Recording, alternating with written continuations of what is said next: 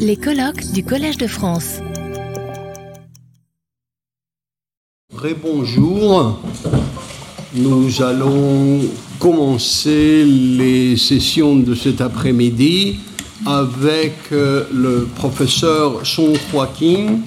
Euh, il enseigne à la Texas Southern University et euh, ses recherches se portent surtout sur la relation des écrivains d'Amérique latine et la Chine.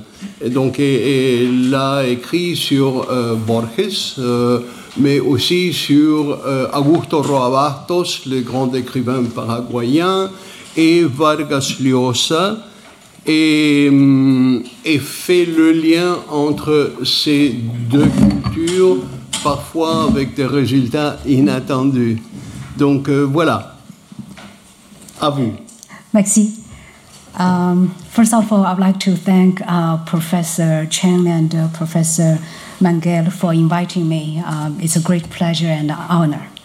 Um, the title of my presentation is um, Borges and China, a bond that the universe needs. In an interview on Radio Televisión Española in 1980, Borges said that if he had only one year to live, one of his plans would be visiting China a country that he loved and that he actually had known for a long time through so many texts. The following two poems also allow us to see Borges' interests in Chinese culture. The first one is The Go on the Asian Chinese board game Wei Weiqi. I had in my palm a tiny disc of the 361 that are required for the astrological game of Go, another chess from the Orient. It is older than the most ancient writing. Its black and white variations will exhaust the time. Men will be lost in it, like in love and in the day. I thank my guardian spirits for this revelation of a labyrinth which will never be mine. Uh, the picture is uh, very famous from last year when the uh, uh, AI, AlphaGo, which is uh, artificial intelligence. He won over the world champion of uh, Weiqi, which is Ke Jie. The next poem, which also focuses on an item from China, displays more of Borges' knowledge of Chinese civilization, the lacquer stick, uh, which was written after Borges bought a hand stick in Chinatown of New York City. Maria Kodama found it. I look at it. I feel it part of that empire, infinite in time, who built its wall to construct a magic country. I look at it. I think of that Zhuangzi who dreamed about himself being a butterfly and who wondered after waking up if it was the butterfly who had dreamed about being a man. I think of the artisan who worked on the bamboo. I do not know if he is Taoist or Buddhist, or he studies the book of the 64 hexagrams. We will never meet. Something, however, ties us. Both poems depict Chinese civilization as having a majestic and mysterious nature with images and allusions to its diverse cultural products. And both poems are about an inspired poet in his immersive exploration of the complex between a Western writer and the Eastern culture. To begin, the poem The Lacquer Stick will help me walk through some paths towards an understanding of Borges' narrative about China. Uh, three words I have marked, um, in particular, serve as key points for my discussion, uh, which are uh, bamboo and uh, muralla, the Great Wall, and El Libro de los 64 hexagram, uh, hexagramas. So the um, bamboo, the Great Wall, and the Book of the 64 hexagrams.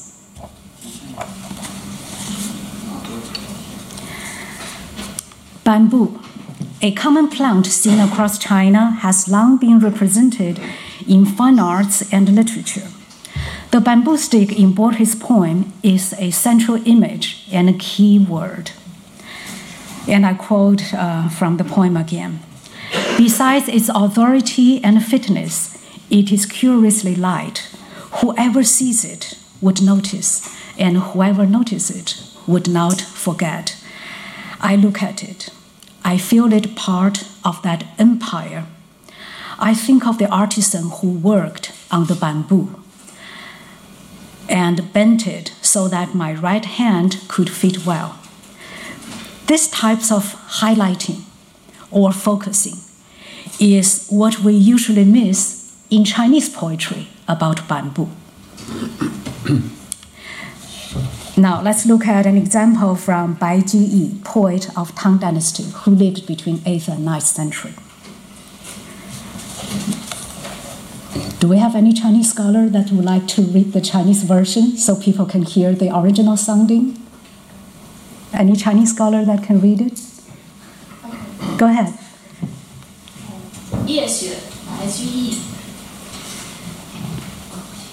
以亚侵枕冷。复见窗户明。夜深，知雪重，时闻折竹声。Thank you. So I will skip the um, English translation. Um, I guess um, it's already there, everybody can see it. And now, next example from Su Dongpo, poet uh, from Song Dynasty. And I think we have some experts about uh, Su Dongpo here. You want to do it again? Uh, 定风波，苏东坡。莫听穿林打叶声，何妨吟啸且徐行。竹杖芒鞋轻胜马，谁怕？一蓑烟雨任平生。Gracias. So, um don't listen to the rain in the woods beating the leaves. Why not sing and walk slowly? So light, bamboo stick, and straw sandals are better than horses. Who'd worry? Let some rain shed through the journey of life. Another poem, also from Su Dongpo. Evening view of Huichong River. ，we uh, excusez-moi quand Gardner dans le titre, moi c'est 惠崇春江晚景之一。嗯，竹外桃花三两枝，春江水暖鸭先知。Thank you. Beyond the bamboo, peach blossoms two or three branches. Spring water is getting warmer, ducklings know it before us. Okay, in the above pieces, among others from classical Chinese poetry, bamboo is in the background, contributing to the overall imagery of the backdrop. It is poetically ignored. In other words, bamboo is never the theme. The theme is always beyond the bamboo. In fact, Borges had already noticed this distinction from another perspective. Borges once read from Gibbon that the Koran, the best book of the Arabs, does not mention any camel. So he commented If there had been any doubt about the authenticity of the Koran, the absence of camel would be the best proof that it is Arabian. it is written by Muhammad, and Muhammad, as Arab, does not have to realize that camels are especially for Arabs. Here, with the example of bamboo, I guess we could tease Borges by the same token that even if you write about camel and place it in the focus of your narrative, you may not be automatically enrolled in a cultural relativity with the Arabian world. In his bamboo poem, Borges illustrates an intuitive yet metaphysical image of China composed of an art craft, the Great Wall as the symbol of an ancient empire, its philosophy, and its classical books. However, the narrative perspective seen in this poem is not unique as only for a representation of China. A similar pattern, for example, is found in Borges' story Funes el Memorioso, Funes the Memorious, which depicts an erudite who never loses his memory on any page of any books he read or any details in his life, and therefore possesses an infinite universal vision of the world in both metaphysical and literary senses. In the story, when Funes sees a glass of wine, he thinks of, and I quote, all the leaves and tendrils and fruit that make up a grapevine. He knew by heart the shapes of the southern clouds at dawn on the 30th of April, 1882, and could compare them with, in his memory, with the mottled streak on a book in leather binding he had only seen once, and with the outlines of the foam raised by an oar in the river Negro the night before the Quebracho uprising. So that's the uh, French translation of what I just read. This transspatial, multidimensional perception of the world displays similar or almost symmetrical uh, images to those in the poem The Lacquer Stick. We see a man made product, hand stick and wine, elements from the nature, bamboo and grape, a book, Chinese classics, uh, the book of the 64 hexagrams, and a book in leather binding, a possible image of a Western classic. Um, and a true historical event, the building of the Great Wall in China and the Quebracho Revolution in Uruguay. While this comparison may not be so kind to Borges' creative mind, one may argue that above all the descriptions of Chinese culture, the poem is about a sublimation of a simple, trivial daily experience into the glamour of Eastern culture. It may be read as simple as that. Okay, another symbol for Chinese civilization in this poem is the Great Wall. The essay, The Wall and the Books, explored this piece of history vividly in a Borgesian way.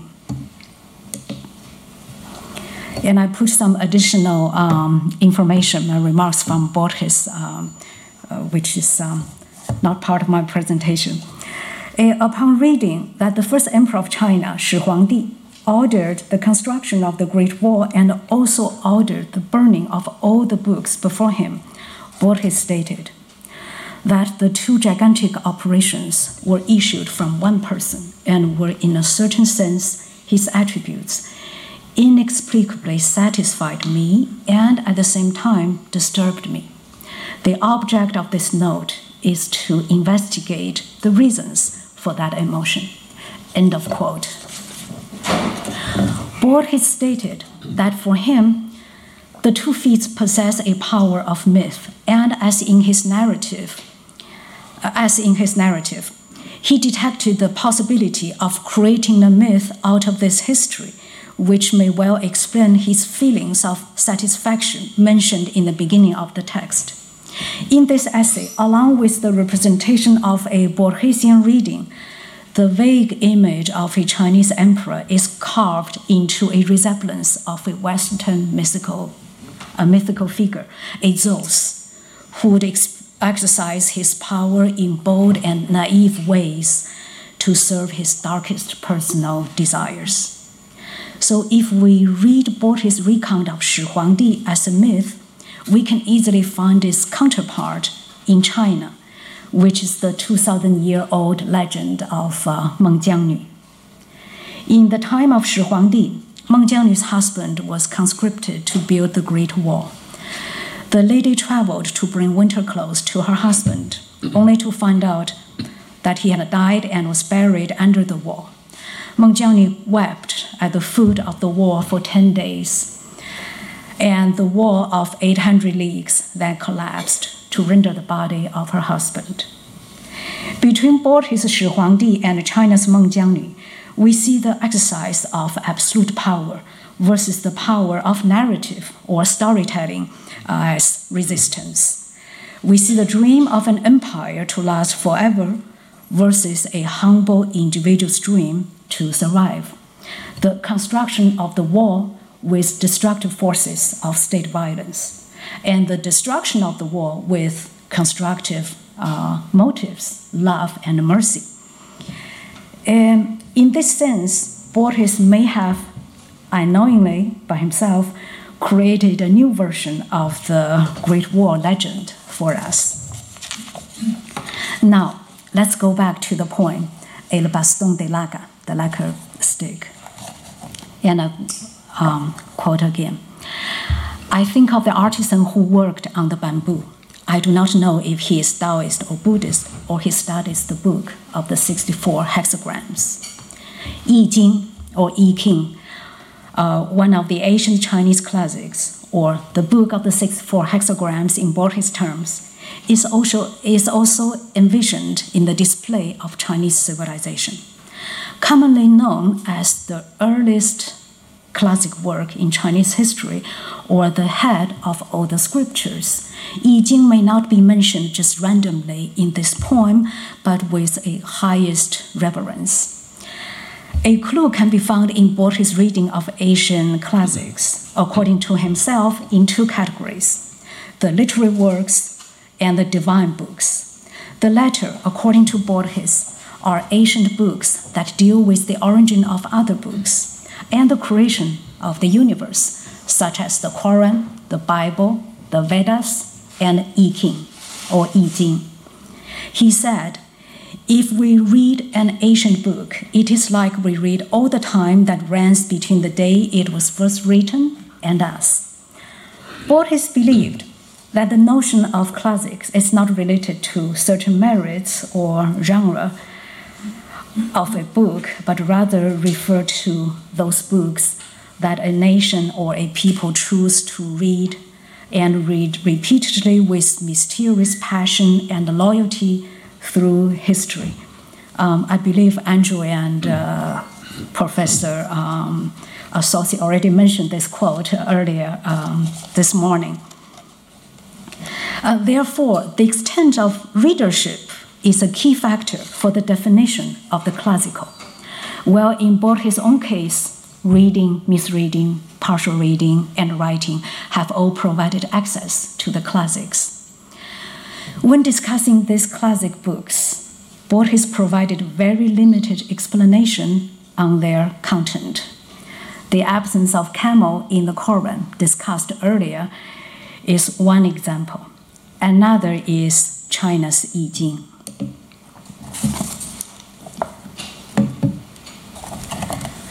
One of the classical works edited by Confucius um, I'm not an expert uh, in this, but uh, according to what I read, I Ching contains two parts. One is the Asian part with the diagrams, uh, triograms, and the other one is a narrative text. But Borges, I guess he only um, focused on the um, uh, figurative part of I Ching.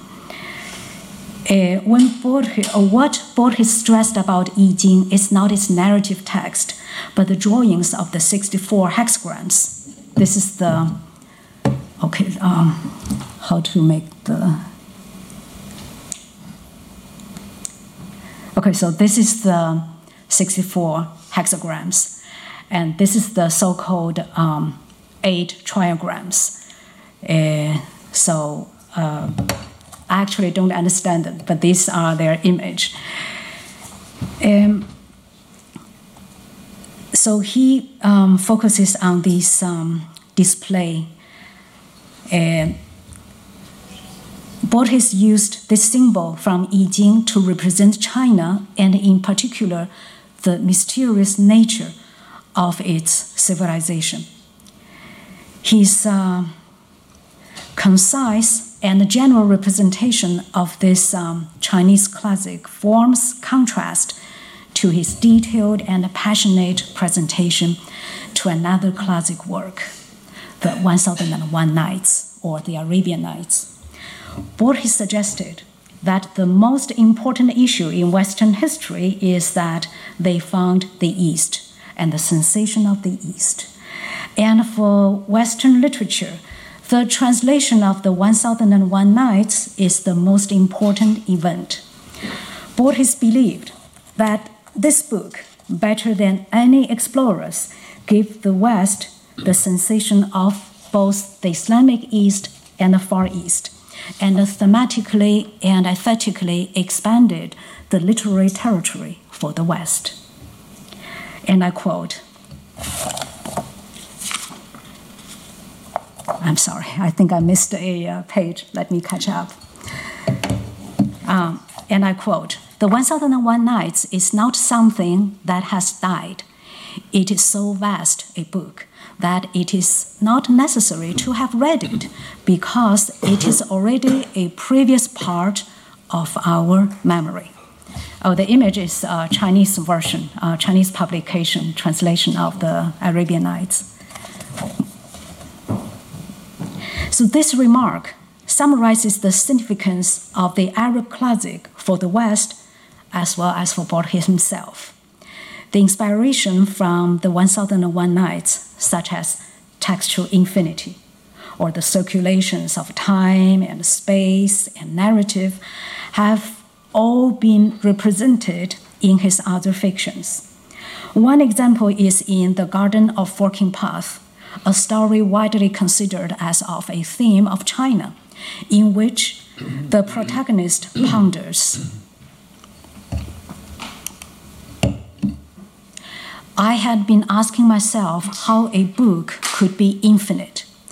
I also recalled uh, the night in the center of the 1001 Nights when Queen Shahrazad started to tell the story of the 1001 Nights as text with the risk of arriving again at the night upon which she is referred, and thus unto infinity. It has been argued that the Garden of Forking Path contains an ambitious metaphysical imagination of the Chinese classical novel Dream of the Red Chamber or Hong Lou Meng. But when trying to depict the vast construction of time and space in the magical text, Borges needs to use 1001 Nights uh, as reference. One possible reason is that his reading of Hong Lou Meng was not facilitating an image of a masterpiece as conspicuous as the Arabian Nights.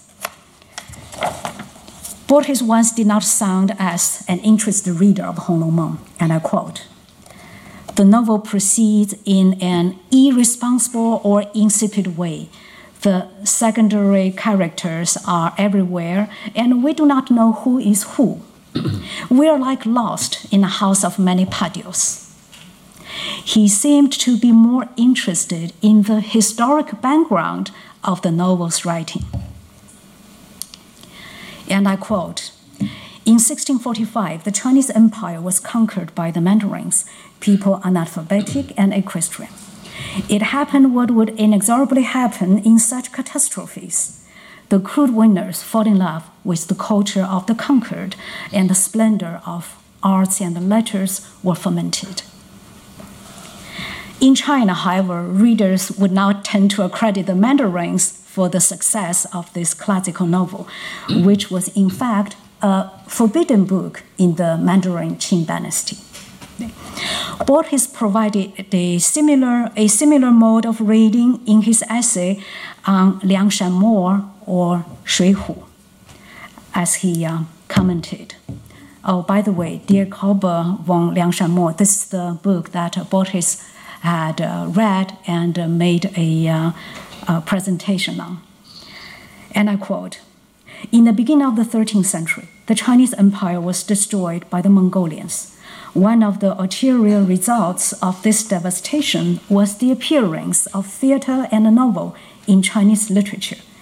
In this period, the famous novel Story from the Waterfront was written. Readers may point out that the Mongolians, due to their relatively small population and ruling limited to 98 years only in China, were not able to influence or be influenced by the Chinese culture in a significant way. The narrative literature in China would find itself in greater development during Ming Dynasty. However, when a reader questions about Borges' possible misreading or partial reading, um, he may also want to recall the writer's statement, um, mi finis literario, no histórico. My goal is literary, not historic.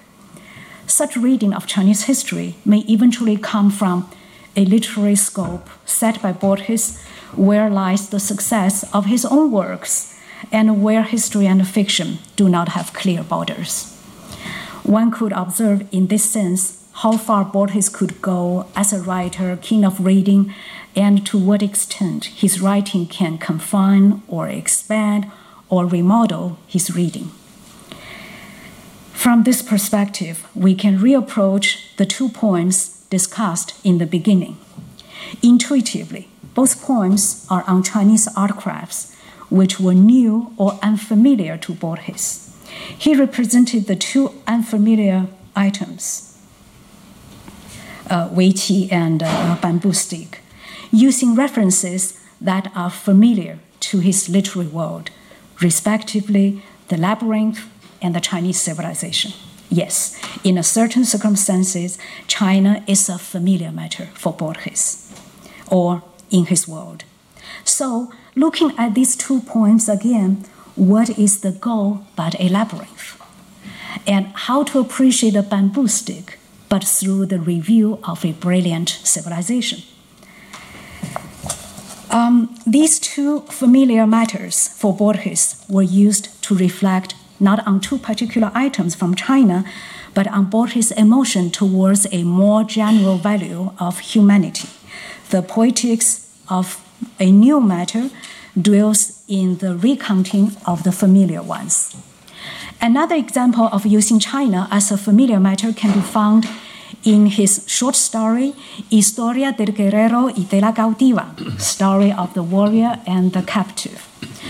Uh, the story has two protagonists a Lombard warrior who came to attack the East Rome city Ravenna, but eventually decided to fight in its defense um, in the Roman time and an English woman who joined an indigenous tribe on the Pampas in 19th century Argentina and who refused to return to her compatriots. In the narrative, Borges, a reader of the Lombard warrior, is looking for something comparable, so he said,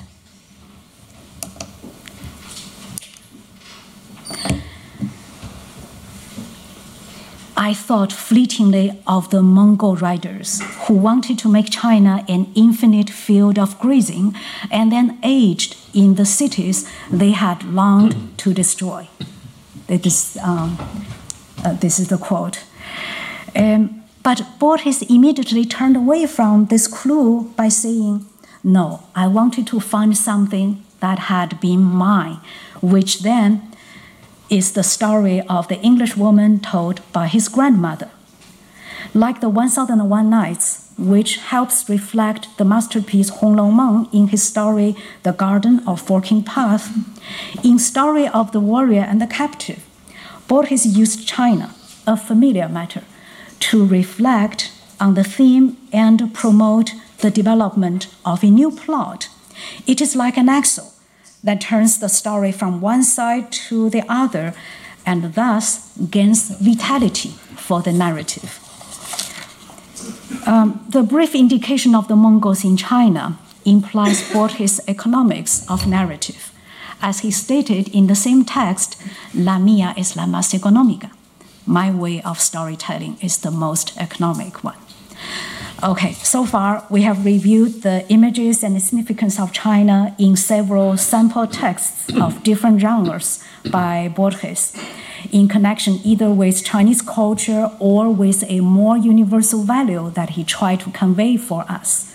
In some, Borges China and China are bound by a um, labyrinth of narratives, universe of texts, and a writer's ambition as um, Andrew mentioned in the morning, uh, to measure infinity of writing with abstract and uh, metaphysical approaches to different cultures. Okay, I would like to go back again to the two poems and use his own words to end this presentation. I thank my guardian spirits for this revelation of a labyrinth which is not mine. We will never meet. Something, however, ties us. It is not impossible that the universe needs this bond. Thank you. Retrouvez tous les contenus du Collège de France sur www.colège-2-france.fr.